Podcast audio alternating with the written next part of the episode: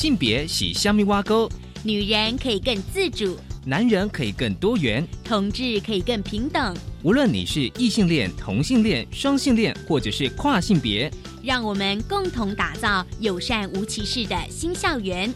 最没有尺度的声音，就在性别教育 Easy Go。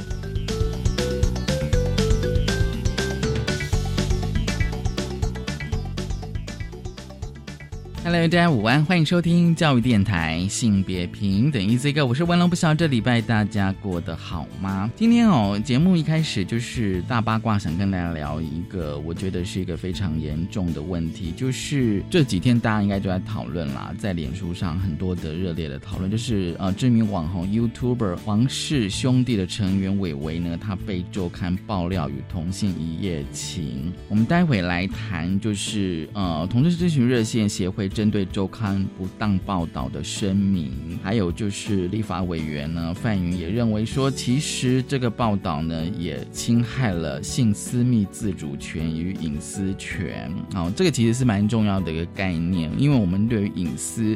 还有自主权哦，其实应该要知道说，除了你个人，比如说物品之外呢，其实性私密其实也是有隐私权。而今天的慢慢聊呢，想跟大家聊一个我觉得很重要的议题，就是刑法通奸除罪。好，就是呢，我国呢在五月二十九号呢，大法官释宪呢七九一，就是认为过去刑法通奸罪呢其实违宪，因为现在已经是除罪这样。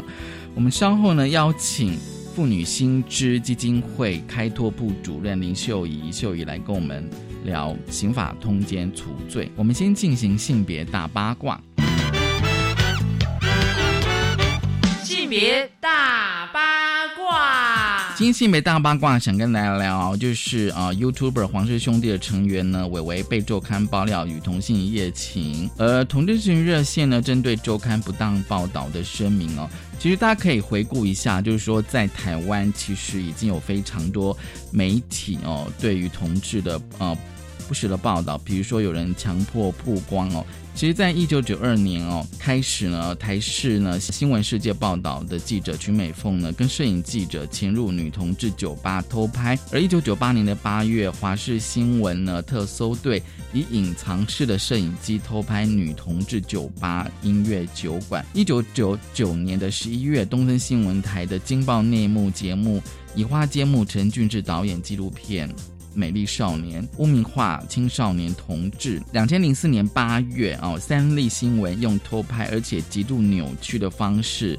偷拍女同志伴侣。二零一一年八月，一电视的一天一苹果节目播出同志天堂偷拍同志夜店 G Star，并且呢，在影呃影片的字幕上呢打上轻抚、狂暴、浪漫摇、乱摸、脱光光等字眼。其实这样从一九九二年到现在，其实已经过了二十八年，对不对？那你觉得我国的媒体还有怎么样的进步呢？而热线声明哦，他们说哦，这个真的是一个呃进程，就是同志社群其实非常努力的跟社会对话。两千零四年六月，性别平等教育法在立法院通过。二零一九年五月二十四号呢，就是我国实施了呃司法院释字第七四八号施行法，其实就是呃所谓的同婚的专法。而今年二零二零年的五月二十九号，大法官释字第七九一号呢，解释。通奸罪其实违宪的，并表达了性自主权的重要性。而这样子的每一个法案的通过呢，其实是希望台湾社会能够看见以及尊重性别或是性的多元以及自主性。讲到这个自主性呢，其实我觉得就是立委范云他讲了一个非常重要的概念哦，就是关于个人资料保护法。啊，资料保护法第六条有提到，有关病例、医疗、基因、性生活、健康检查及犯罪前科之个人资料，不得搜集、处理或利用。除了就是说，告诉大家法律可以保障啊私密的性自主权以及隐私权。那当然啦，就是说啊，范云立伟他其实有提到说，亲密关系的民主化，其实台湾才刚刚开始啊。就是我们对隐私权的概念，其实应该要包含到性这一块。所以呢，热线他们的声明就是说，周刊其实花了好多页的篇幅报道单身男性的合意性行为。我觉得这才是重点。如果今天两个人是合意的话，其实那就没有什么犯法的问题啊。而且呢，这个报道其实完全不见公益性以及新闻的专业，只是在卖弄伪善的性道德的价值。我觉得有时候是猎奇跟偷窥的心态。用匿名读者的方式将私人隐私公开，而且大挂劲爆焦点哦，劲是那个镜子的劲。其实呢，只是为了要提高这个周刊的点阅率。其实呢，到今年哦，就是二零二零年的今天，就说性自主权已经获得大法官解释的肯认哦认可。当然啊，热线也呼吁说，周刊请跟上时代，不要再用二十八年前的方式爬粪报道。侵害个人隐私而无社会公益的价值，其实大家可以去想哦，想这个议题，就是今天开始跟大家分享的性别大八卦，稍回来性别慢慢聊。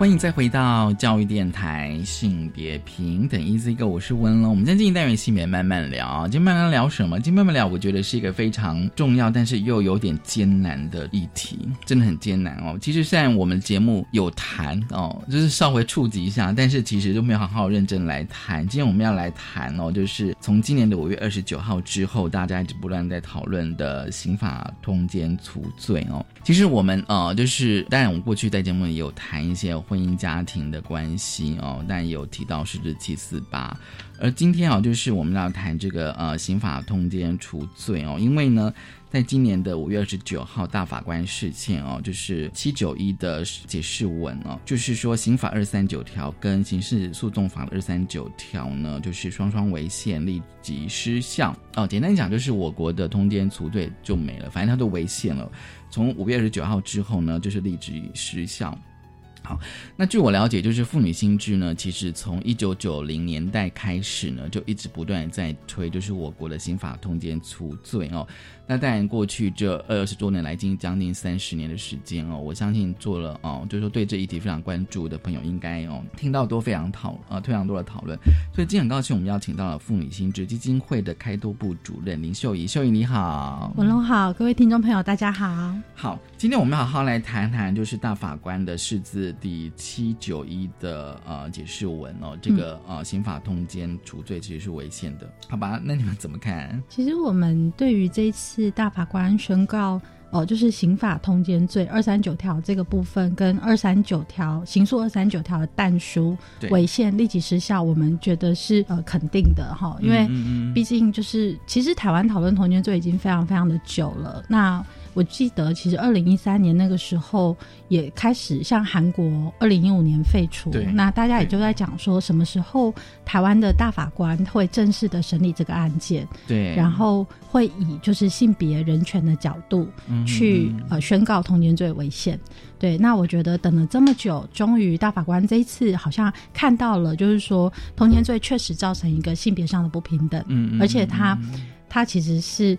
违反了就是宪法保障的基本人权，嗯，好，那所以宣告废止。而且，其实所谓的宣告立即失效，我觉得对我们来说，我觉得是一个好事情，是因为法律其实它有时候它是反映民意是一个部分，另外一个是要代理民意进步。嗯，对，它其实有一个，我觉得它是一个宣示性的效果，就告诉大家说，虽然我们的民意对这件事情有疑虑，可是事实上。站在一个进步国家、进步的人权、性别价值上面，我们应该要往前这一步。嗯，对，所以我觉得宣告违宪立即失效，其实是一个我们在婚姻家庭改革上面很重要的一步，但不是最后一步啦。不是最后，就是说还是有继续可以再往前。因为我觉得这个宣告有点呃，就是有意，就是说它这两条法律其实是违宪的。然后第二个，它是立即失效这样子。对对对，这个其实我突然觉得好像打了，对我来讲，我就觉得好像打了一个强心针。要说立即失效吧，说哎，现在通奸就无罪。不过我们可以必须来谈一谈哦，就是因为我自己真的 非常认真读了是这七九一的解释哦，嗯，就是说它争议点就是说刑法第二三九条规定是否符合宪法第二十二条保障性自主权，然后另外就是说哦，就是刑事诉讼法第二三九条的但书是否哦符合宪法第七条保障平等权。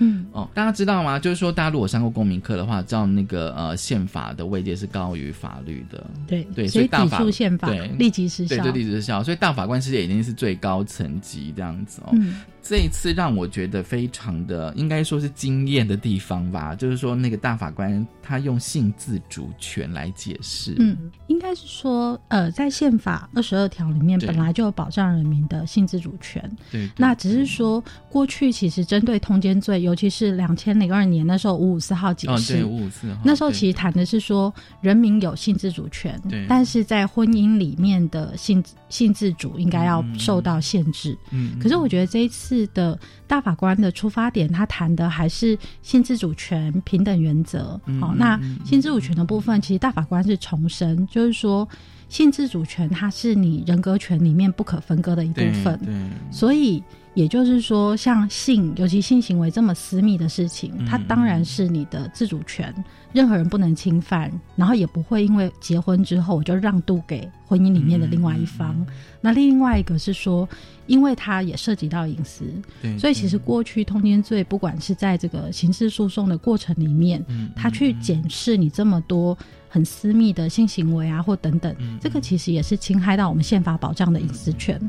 所以大法官这一次在谈性自主权的时候，我觉得是是肯认了，就是说，即便在婚姻内。嗯，这个性自主除了呃不受侵害之外，还有一个是我没有办法，因为婚姻我就限制你的人格权或是自主权是可以被缩减的。嗯嗯，对我觉得这是一个很很重要的一个一个方式。但是其实大法官在这一次在谈的时候，除了性自主权之外，其实有谈到一个很重要的事情是比例原则。哦，对，比例原则。对，那比例原则就是说。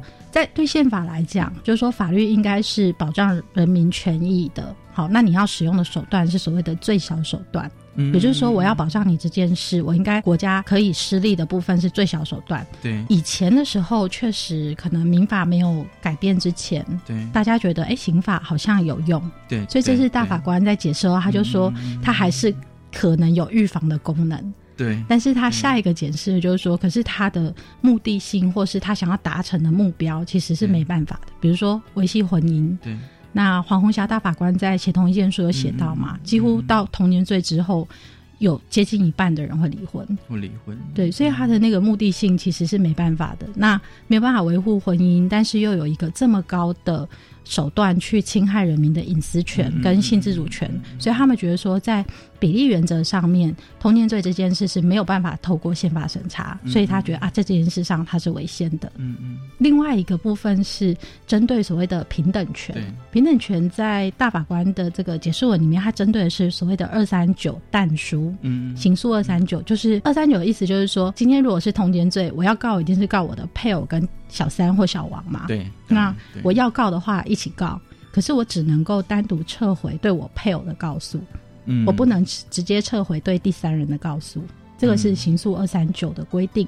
那它的规定其实，呃，原来的说法是说这样可以呃促进就是婚姻关系的和睦。可是事实上，我们刚刚讲，其实到童年罪已经都不和睦了嘛，哈。对对。所以大法官在解释文里面，他讲的是说，呃，如果今天这个罪一起沉醉的是所谓的通奸人跟相奸人，就是配偶跟第三人，对。那为什么我们这个罪处罚比较多的是第三者，而不是配偶？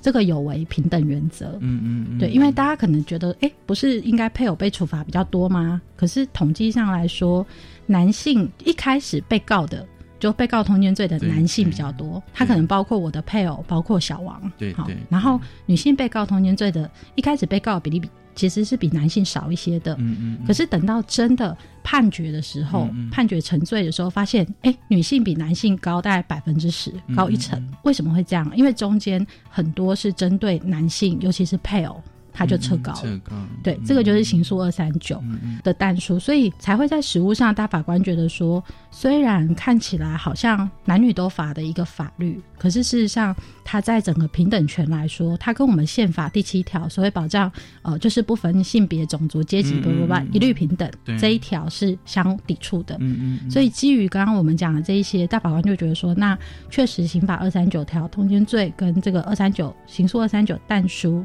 双双违。宪，所以才会宣告违宪立即失效。违宪立即是失效嘛？那尤其是刚刚就是秀有讲那个刑事诉讼法的但书哦，就是二三九条的但书，那个就是如果你哦，就理论上来讲，应该是呃被告，比如说你的配偶跟小三或小王那个比例，应该是应该是要一样，一定是因为现在有只有一男一女才会构成通奸，所以应该是一样多五十五十，对对对，结果不是，就不是嘛？对，那表示说，像我看那个大法官他们自己就是他们的同意书哦，然后我就发现说。说其实他们有关关注到这一点，就发现说最后出来的判决就是女性的被告会多多一点这样子哦。那当然中间你可以去探究说为什么女性的被告会多一点嘛，然后也可以探究说为什么最后女性的原配可能她最后跟她她就对她的先生就撤告了哦。但你可以去探究这其中的原因这样子。对，那这样子的话，就是刚刚秀仪讲说，是不是已经违反了宪宪法的平等权？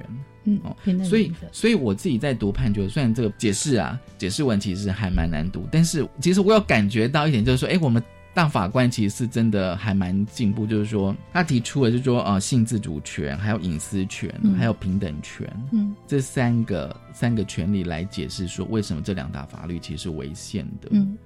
对，那我会觉得说，跟十八年前，因为我也是看了这个，呃，七九一解释才知道，哦，原来在二零零二年的时候，十八年前，就是我国其实也有关于通电罪的解释。对。那比方说，这十八年来，我国还是有往前走一点这样。嗯，其实我觉得，因为其实大法官他们这一次在呃重新解释的时候，他必须要面对就是五五四号，就十八年前那一次的和宪解释，所以大法官确实有花了一些力气在谈台湾的婚姻家庭。嗯嗯嗯。那我觉得这个就是，我觉得他有一点有进步了一些，但是我刚刚说的这不是最后一步吗？比如说，在呃不管是五五四号解释，或是四至七。四八，我们大家熟的四至七十八，或到了所谓的四至七九一，对对，其实大法官都还在讲一件事，就是说婚姻家庭制度是我国宪法所保障的，对对。那甚至其实在这个解释文里面，他对于婚姻家庭，他。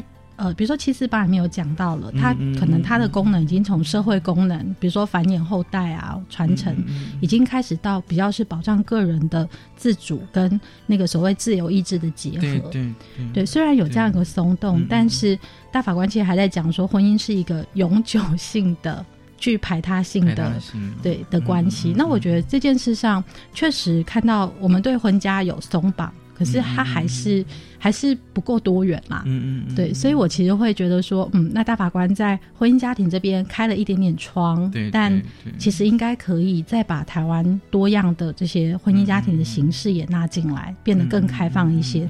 所以大法官其实他在。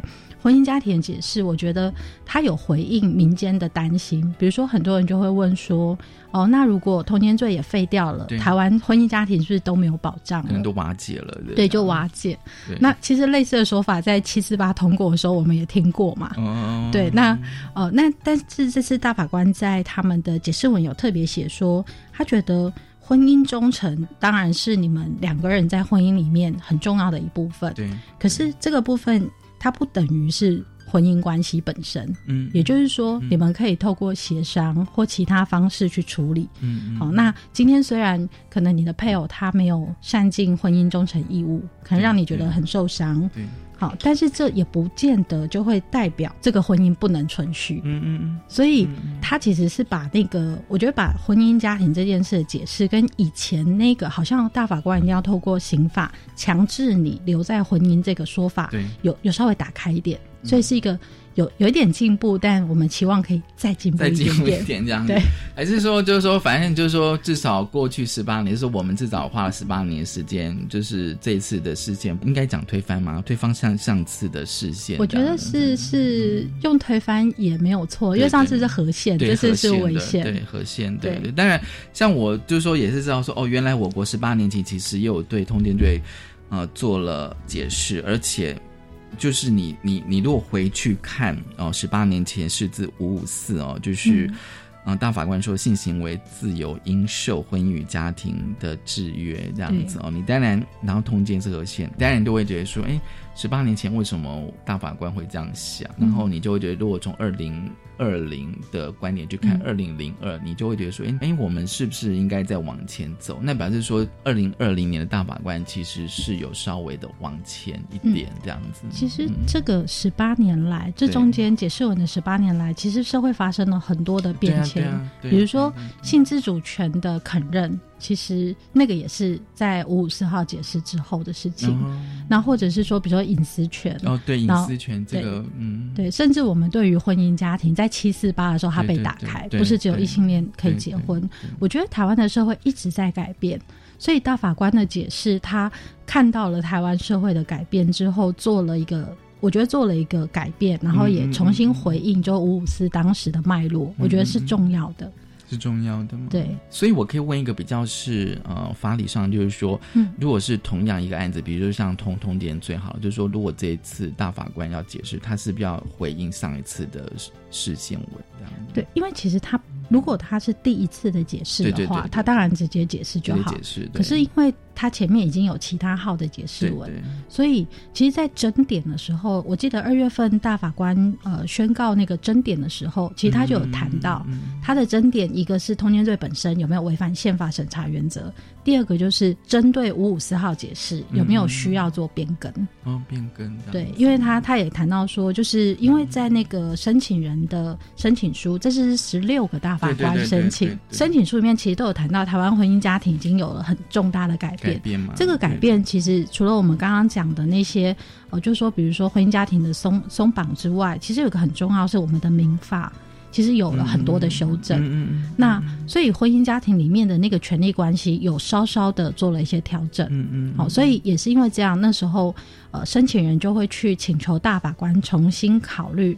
就是台湾现在的婚姻家庭制度，其实跟当时五五四的时候其实不一样。嗯嗯，对，所以大法官这一次在解释文里面，其实他有一部分蛮大一部分是要回应五五四号解释。嗯嗯，然后再做出符合二零二零年我国现在的解释现况是什么这样子哦。真的，你如果好好的去看这个解释文，虽然真的是不好读哦，但是我还是必须要重述一下，就是说哦，大法官的那个是新闻提到了性自主权、隐私权跟。平等权，这表示说，在我国过去婚姻跟家庭都很少关注到这三个东西哦。对，我们以前在谈婚姻家庭的时候，我们其实谈结婚，我觉得比较少去谈说，我在我即便结了婚，但是我们是独立个体，嗯，我们之间是有一些基本权利是不能互相侵害的，对，好，但我们可以用协商或其他方式处理。对，那我觉得隐私权也是啊。其实我觉得大法官肯认隐私权这件事很重要，那尤其是。对于教育来说，我觉得它也是一个日后我们在谈亲密关系时候，我们可以去特别强调的。比如说，之前我我记得很多人都在谈说，那在亲密关系里面，我可不可以看你的手机？如果如果我不能看，表示你不爱我。那我觉得大法官其实针对隐私权的解释，以后我们就可以来谈这件事。彼此是独立个体，那我们有各自的隐私。所以你的意思是说，如果未来有有碰到类似的，比如在亲密关系或者婚姻关系里面，我可以引用这里面谈的隐私权来做可以啊，可以，因为它是宪法保障的基本权益。好，我们先休息一下，稍后回来。财政部及卫福部提醒您，综所税可以申报长照特别扣除额的适用对象包含。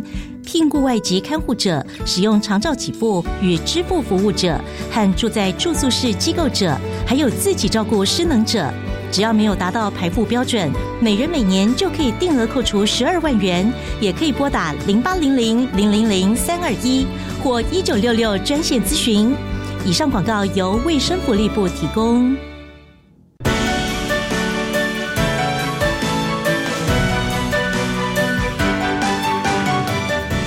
内政部移民署为了因应武汉肺炎防疫措施，特别自一零九年四月一日起至六月三十日止，办理一次性的扩大预期停居留外来人口自行到案专案，鼓励失联移工和其他预期停居留外来人口自行到案。自行到案者不收容，缴最低罚还新台币两千元，且不管至禁止入国的期间。移民署会协助他们办理返国手续，让他们可以安心且尽速回家与家人团聚。请大家告诉身边预期制台的外籍亲友，赶快把握机会自行到案。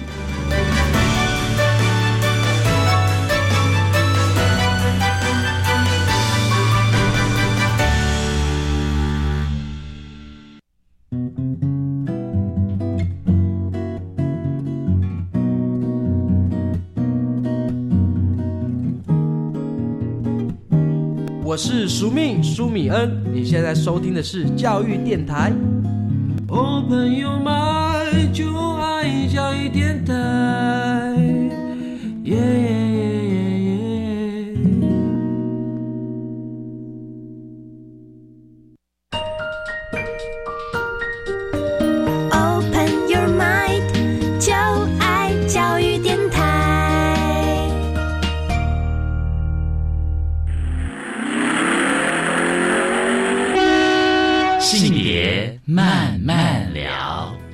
欢迎再回到教育电台，性别平等。一这个我是温乐，我们在进单元性别慢慢聊哦。今天慢慢聊，跟他聊的是刑法通奸处罪。很高兴我们邀请到了妇女性追基金会的开拓部主任林秀仪来跟我们聊哦。其实上个阶段我们大概就是针对大法官视线哦，就是。七九一号的事件这种危险，而且立即失效，做了一些哦一些解释跟说明。这个阶段呢，我相信哦，大家可能在网络上或新闻报道上哦，一定会。呃，看到许多的迷思跟质疑，就是说，哎，如果说通奸如果是无罪除罪，那是以后通奸就是无，真的是无，就是无罪啊？那我今天如果在婚姻关系里面去搞外遇，是不是就是没事这样子哦？这边就是有人提出原配的权利哦，就是说，你既然觉得通奸是无罪嘛，如果说今天我的配偶外遇了，那怎么办？然后现在通通奸就已经是无罪啦，是违宪啊，立即失效，那我该怎么办？其实我觉得可能要理清一下，就是说我们在讲刑法通奸罪，它本来的内容只是说，如果今天呃我的配偶他跟别人有这个通奸的事实，而且是要有到性器结合，注意在刑事上面举证的话，对，那我能够做什么？其实顶多就是让他沉醉，然后他可能会一颗罚金。就结束了。可是，如果我们要谈的是说，那今天假设我跟我的配偶之间，我们觉得这个婚姻关系没有办法维持维持了，然后我想要来跟他谈一谈，比如说我们怎么分配财产，小孩怎么办？对，那那个部分本来就不在刑法的范围，它在我们所谓的民法，民法里面有相关规定。那这个民法的部分其实不会因为你之前有通奸罪，我告了通奸。就比较容易或拿到比较多的赔偿，嗯嗯，好，他还是会遵循民法部分来来做一个处理，嗯所以我觉得第一个要谈的迷思就是说，大家会觉得好像告了刑法通奸罪，民法上面会比较有利，其实实际上是一个是刑法通奸罪不容易成罪，嗯嗯，那在不成罪的情况下，其实你民法上面你要说比较有利，不见得。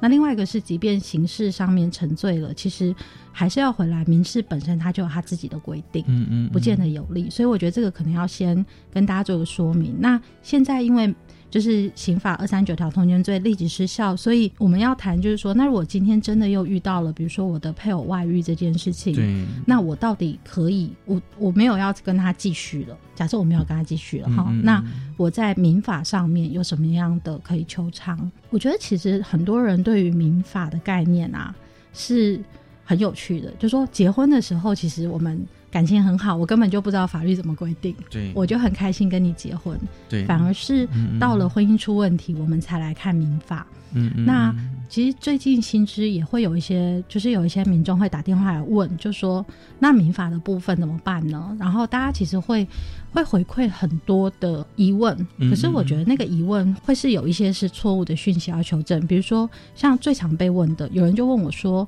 那如果我们不能告通奸罪，那离婚的话，现在小孩都判给爸爸吧？那妈妈怎么办呢？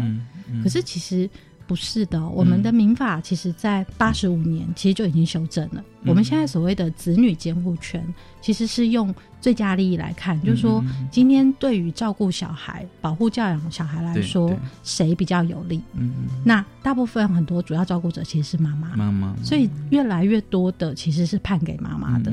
所以你说那个会不会因为我没有高通奸就拿不到监护权？其实现在已经不是这样了。嗯嗯。那另外一个是，其实我们也在谈的是说，比如说像以前。我们没有谈过子女改姓这件事，对啊，对，那反而是到了大概民国九十九年，大概两千年，对我们其实也有重母姓，所以小孩其实他也可以改变他的姓氏。嗯嗯。那包括像大家就说，那如果是婚姻里面的财产分配，我觉得很多人会问一件事，就是说，如果现在我的配偶外遇，然后他要跟我离婚，我是不是一无所有？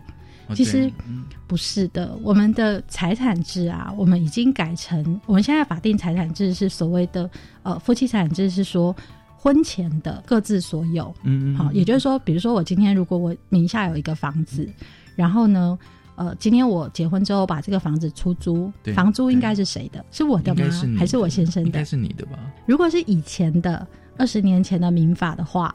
虽然房子在我名下，但是它的管理收益都为夫所有，就是我先生的。但是民法现在已经修正成在各自名下的就各自管理，然后你可以支配使用。秀仪，其实听你这样讲，我我突然有个。感触，我就觉得我们的资讯是不是真的要更新、要 update 了？真的，就是对民法的一些训，而且我觉得民法有些规定的确是跟我们生活当中有时候息息相关的。对，那另外一个，一个是我在婚姻里面，我本来财产的支配权或是那个保管权，其实本来。已经开始有改变嘛？就说不是都我先生的，已经跟以前那种我结婚之后就嫁鸡随鸡，嫁狗随狗，什么都是给我先生，其实不一样了。那另外一个是，如果今天我们呃婚姻关系要消灭了，就我要跟你离婚了，对，那财产怎么分？婚前的各自所有，那婚后的我们视为共同财产。对，原则上就是扣掉债务之后，一人一半。嗯，但是如果今天在离婚里面，假设有重大的事由，对，法官也可能会根据这些重大事由稍微酌增酌减那个比例分分配，就是对。但基本上原则上其实几乎是一人一半。嗯嗯嗯。所以这跟以前我们听过很多故事，就是说好像离婚的时候，先生一毛都不给你，他就说你在家带孩子都没有工作，一毛都不给你，其实已经不一样了。对，那其实还有非常多的，比如说像我觉得以前还有一个状况是，有人就会去讲说，如果今天我的先生通奸，那我想要跟他离婚，嗯嗯嗯，是不是很困难？嗯嗯，比如说以前的民法确实是他对于法院要求判决离婚，其实要件是严格的，嗯，可是后来也放宽成有重大事由，就是说我只要能够举证，我们真的走不下去，这个婚姻没办法维持，法院也会。依据重大事由判决离婚，所以不见得要像以前，就是说我一定要能够抓到明确的通奸事实，才能让法院判决。其实这一些都都是民法这些年的改变。那还有一个，我觉得可能大家有一个最常最常问的迷思，就是说。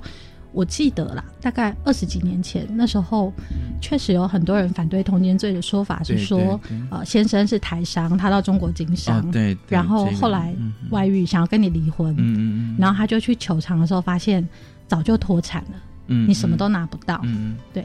可是其实针对脱产啊，我们的民法也有也有做了一些修正。就是说，如果像是这一种恶性的，或者是我可能无偿的把房子或什么送给第三人。嗯嗯嗯，那在我们请求夫妻财产分配的时候，可以往前追溯五年。嗯嗯，对，那我可以把这一些财产拿回来重新记录分配。呃，如果是我觉得他是恶意的，这个契约也可以作废。嗯，好，所以我觉得对于所谓的脱产这件事情，其实民法已经有相关的改变了。嗯，好，跟以前我们想的，或是电视剧里面演的那个 离婚上面的民法，其实。真的不一样。嗯嗯。那另外一个是，即便我今天没有要离婚，对，或者是我今天想离婚，对，不管有没有要离，我们都还有一个叫做损害赔偿。哦，损害赔偿。对，我可以因为你在婚姻关系内对我造成身心上的痛苦，我去跟你要求求偿，要求你来赔偿我。嗯嗯。这个也是我们民法里面现在本来就已经有的东西。嗯嗯。对，它不会因为有没有通奸罪而改变。嗯嗯。嗯，所以其实我们就是我国现在现有的民法，其实已经有一些非常缜密的明文规定来处理，如果在婚姻婚姻里面有一些外遇问题的的应该说，我们的民法现在开始考虑到，就是说婚姻其实维持不容易。如果今天要。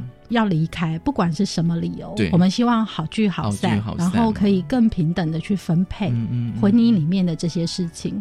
对，所以我觉得，其实台湾的民法也开始朝向一种，以前是一定要争对错，因为对错很重要，对的人才可以拿的比较多。嗯，可是现在我们会在意的是说。好，我们就走不下去了。那怎么样让我们都好？比如说，刚刚讲，其实，在子女监护上，虽然我们监护权的部分其实有相关的法律，可是以现在来说，像类似这样的家事事件，你到法院去的时候，其实他很多时候会进入所谓的调解。嗯嗯，他会希望说，可以透过调解制度，让双方坐下来好好谈。那好好谈，有可能是谈到一个双方都可以接受的。那对于小孩来说，他也会觉得我的爸爸妈妈没有到撕破脸，嗯，以后我都还可以跟他们维持比较好的关系等等。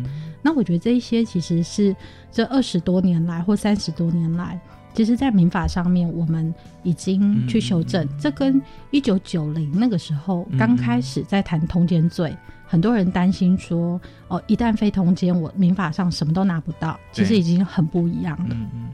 还有另外一个名字就是说，那这样是不是外遇就很容易？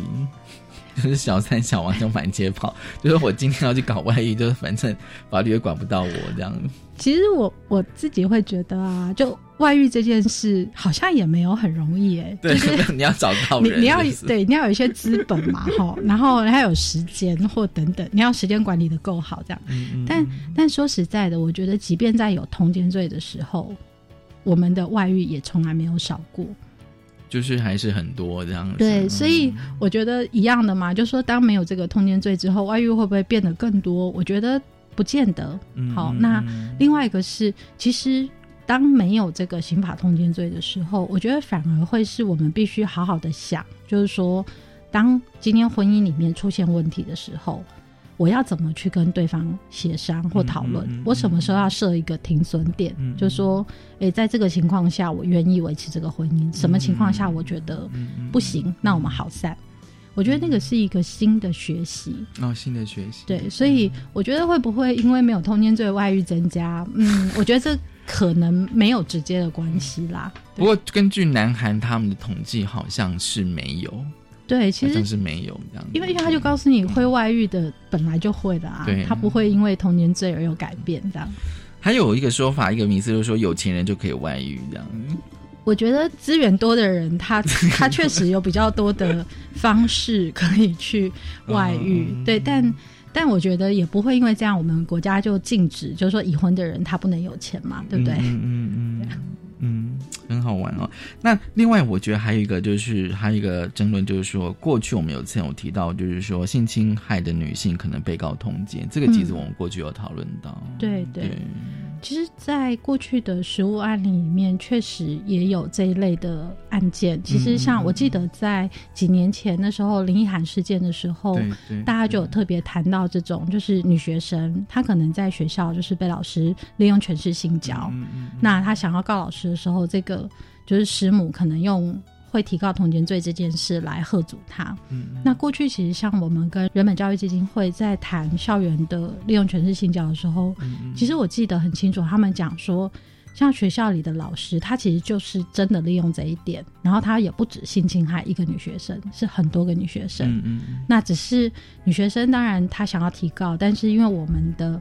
就说妨害性质主要成罪，其实要一定的证据力要求。对，可是又怕说，如果刑事上没有成，可能他也会被告另外一个就是通奸罪。通奸罪。对，那其实也不是只有二零一六年那个时候，我记得一个非常有名的案例叫十大案。嗯对，大概一九九零年代，嗯，那个时候就是师大有个女生，她被老师性侵。嗯。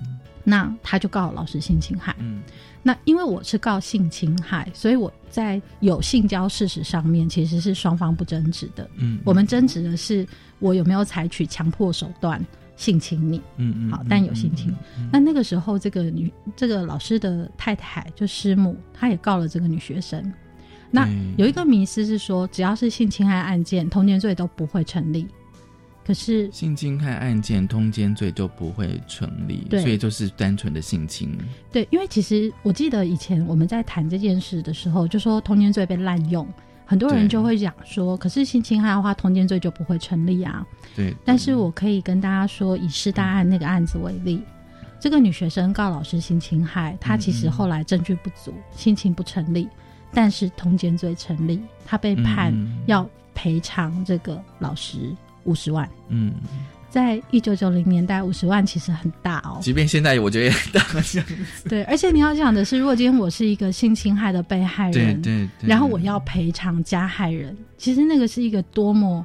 不公平的事情，所以其实这样的事件并不是一个我们想的，就是说哦，你只要有性侵就不会被滥用，其实不是。嗯那这个也是当时我们在谈要废除刑法通奸罪、避免滥用的时候，确实也是看到了实物上有这样的案例。嗯嗯嗯，因为那个例子哦，就是刚刚秀仪讲那个九零年代那个师大案，我觉得那个例子其实是蛮经典的哦。那当然就是说。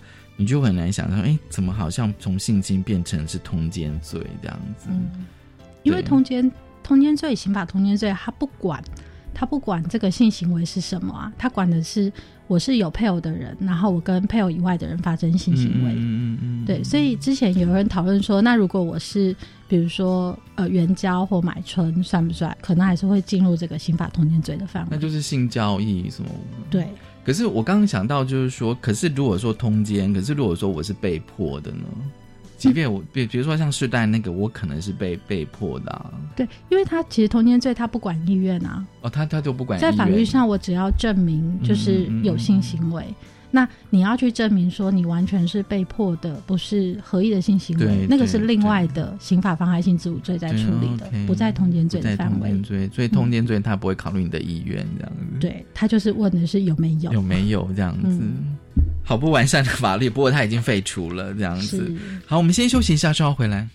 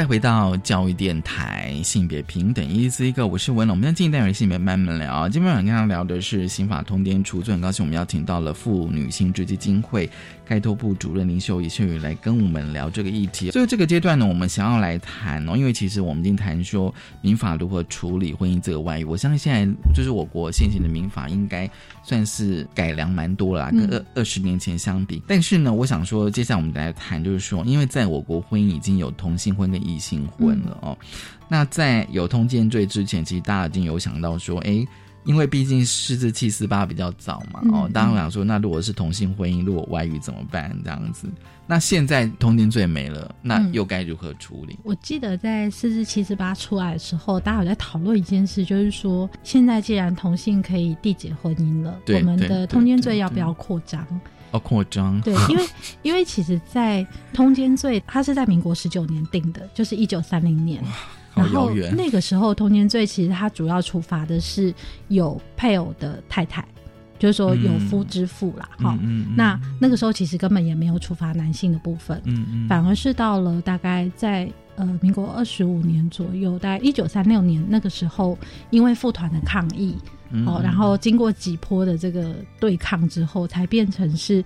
男女都罚，嗯，可是，在通奸罪的要件里面，那时候谈的其实是所谓的性器结合，而且这个性器跟我们现在想的不一样，它指的其实就是男女的性器结合，嗯嗯嗯，对。那所以，其实，在原来的那个刑法的年代里面，同性之间的性行为基本上并不在他们讲的性器结合里面，嗯嗯。其实早年我们对于比如说性侵害，同性之间的，尤其是男男之间的性侵害。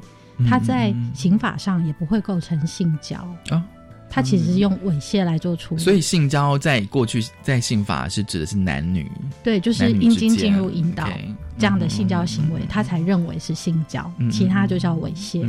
所以在同一个思虑范围里面，这个通奸罪所指的性器结合，它指的还是男女性器结合。嗯嗯所以我们刚刚才会是在前面讲到说，通奸罪如果被告一定是一男一女嘛。嗯嗯嗯。对，那。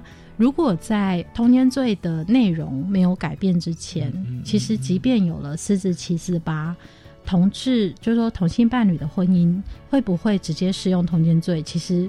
可能没有办法直接准用，嗯嗯，因为七四八谈的比较多是关于婚姻的缔结、子女子女侵权的部分嘛，哈，然后其他的他只有说就是依照法令准用，嗯嗯，但主要准用的应该还是民法居多，嗯，对，不见得会直接的准用在刑法，或是直接扩张刑法，嗯，好，所以其实即便以前有通奸罪，呃，我觉得这个罪它本身对同志伴侣来说可能是没有办法用的，嗯，那另外一个是其实。我觉得要用这个罪，其实我们前面也讲过嘛，它其实是侵害了非常多的基本人权，我们会觉得不应该要再去扩张它。那这次其实，在黄昭元大法官的协同意见书，其实他有谈到这件事，他谈平等权的时候，他有讲到性倾向的平等。嗯嗯，对，那他就有讲到说，那如果这个国家认为性。所谓的这个所谓性的独占权是需要被保障的，那只保障异性恋的，很明显是一个在性倾向上面的歧视。对对对，但他他也讲到说，但因为其实同性罪本身就是一个违宪的、违反平等权的事情，所以在这里我们就不要再想要把它扩张。嗯嗯，好，那。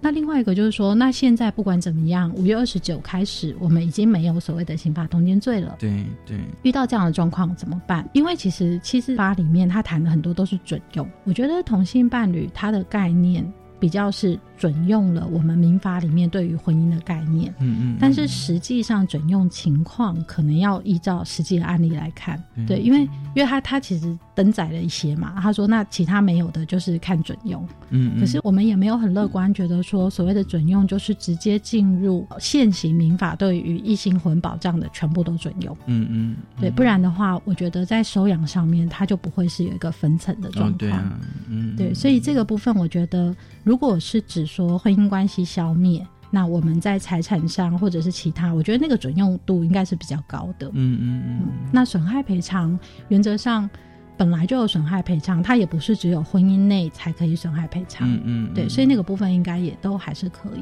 所以看情况而定吗？我觉得看实物案例了，看实物案例，对，看法官怎么判。你你觉得同性婚姻跟异性婚姻的在实物上可能会有不同的状况？我觉得比较稍微不同的是说，因为异性婚它其实规定在民法里，对民法，那它就是条文白纸黑字写的很清楚，很清楚。那法官他其实在适用上面，他就是直接依照民法。那我觉得七四八。就是其实当时大家，我记得在讨论就是立专法跟回归民法的时候，其实讨论过这件事。因为一旦是专法，而且它是一个，它不算是一个特别优于民法的法令，它其实是比民法，我觉得它保障的是再少的。嗯嗯。所以其实那时候大家也会担心说，如果是准用，那就变成每一个案件我们都要去试试看能不能准用，准用到什么程度。对，那另外一个是，其实我我我觉得不管是七四八或者是民法，嗯，其实都反映了一件事，就是说台湾现在我们对于这种家庭形式啊，或是亲密关系，其实我们保障都绑在婚姻里面。对呀，对对，那都回归民法，嗯，或者是回归这样的一个制度。可是其实我们我们一直在讲说婚姻家庭或者亲密关系应该要松绑嘛，嗯嗯。所以其实像新知过去，我们也会谈说，我们希望可以去谈的是伴侣伴侣之间，如果我不进入婚姻，我有没有相应的保障等等。那很可惜是这件事情在台湾目前讨论的比较少，嗯嗯，所以刚刚我们讲说，我们期待婚姻家庭可以再有更多的改革，我觉得应该是我们可以把这个范围再做一些松绑的。应该说，对亲密关系的想象跟定义，是不是说只有在婚姻的状况？或者说才才可以成立这样。现行的话，几乎是在婚姻内了。尤其是我觉得现在的状况是，如果你想要拿到我们刚刚讲的这些，比如说财产分配啊，或是等等，对对，今天能够唯一主张的是民法。如果用民法，那你是异性恋，对不起，你要结婚。好，如果你是同志伴侣，对不起，你要进入七四八，七四八也其实也还是登记结婚登记。对，是，对啊。对，可是如果我今天我就我是异性恋女性，我不想要有姻亲，我也不能用七四八。然后我如果不要进入婚姻，其实我就不能用这些东西。即便我跟对方可能已经同居共财，就是实质的婚姻已经非常非常久了，但我都还没有办法使用就是法律上的这些保障，或者是用一个契约的方式呢？契约方式我觉得比较难啦，因为比如说像我们刚刚讲那个，比如说财产分配啊，婚后共同取得。那如果我们今天是契约的话，就变成每一项我们都要白纸黑字写下来。我没有办法像比如说夫妻或者是婚姻内这种，就是我们即便不白纸黑字写下来，但是分配的时候我们可以直接拿这个来分配。对我觉得反而会是比较麻烦。而且我们写下来还要去公证啊！啊，对啊，公证。对，所以很累。比如说买每买一个东西，增加一点财富，我们就要去公证。那你觉得跟结婚比起来，谁比较累？我觉得如果考虑到结婚，尤其对于女性哈，对异性恋女性，结婚不是只有夫妻之间，你要承载，比如说社会对于女性的期待，你要照顾老的，照顾小的。然后你还要，就是背后那一整套的体制都都可能都压上来，搞不好公正可能比较容易，我觉得。所以，所以不要秀你的意思是说，也也。也许就是说哦，就是说历经了七四八，然后还有就是七九一，就是也许下一个下这未来搞是有可能说我们对婚姻家庭的对，因为其实我觉得像欧洲，我们之前也谈过嘛，欧洲不是只有婚姻选项，它其实也有伴侣的选项或其他。对我觉得台湾其实接下来的婚姻家庭应该是要看到更多的多元性，往那个方向前进，而不是还是停在比如说这一种。一对一，然后呃，永久性的婚姻关系里面，或者是在更更往前讲，就是说，呃，亲密关系。亲密关系就是说，嗯，你怎么样？即便我们两个并没有在婚姻关系里面，可是我们的亲密关系，然后我们可能生活在一起这么多年，要怎么样能够受到法律保障之类的？因为现在唯一的方法就是你只能进入婚姻结婚嘛。对，甚至我觉得在七四八之后，其实有一些同志伴侣的朋友也跟我说，他觉得他们想要有保障，可是，在七四八之后，他们变成只有一种选择，就是那你们要不要结婚嘛？可是他可能就不想要进入婚姻，可是想要保障。然后我就跟他说，其实这对于很多异性恋女性来说也是类似的状况啊。我可能想要跟这个人一起生活，然后一起经营。对，可是我并不想要进入这么复杂的姻亲关系或婚姻关系。其实我有听过一些例子，是夫妻异性恋的配偶离婚了，嗯，但是他们还住在一起。对，然后。变成室友，可是他说关系比以前好多了。嗯，但就会变得很麻烦，就是像这种共采就不能共采，就要各自分。对，就是说，就是说，他们也许是在调整他们的关系啦。哦，他们觉得说减少背后两两个两边家族的等等这些因素。哦，那我那我也觉得说，应该说是他们自己可能也在在调整，嗯，调整他们的关系这样子。对，所以我觉得。帮一个通通奸罪废除，我觉得那个其实可以开始去思考那个伴侣亲密关系的各种的可能性。是，嗯，今天很高兴，就是妇女心智的秀宇来跟我们聊一聊哦。所以其实这个法废除，今年今年五月嘛，我觉得可能是有个观察吧，我不知道，就是说也许一年后看，不知道那个状况是怎么样子哦。今天很高兴秀仪来跟我们聊。刑法通奸处罪，谢谢秀仪，谢谢文龙，谢谢大家收听今天的性别平等一字一个，拜拜。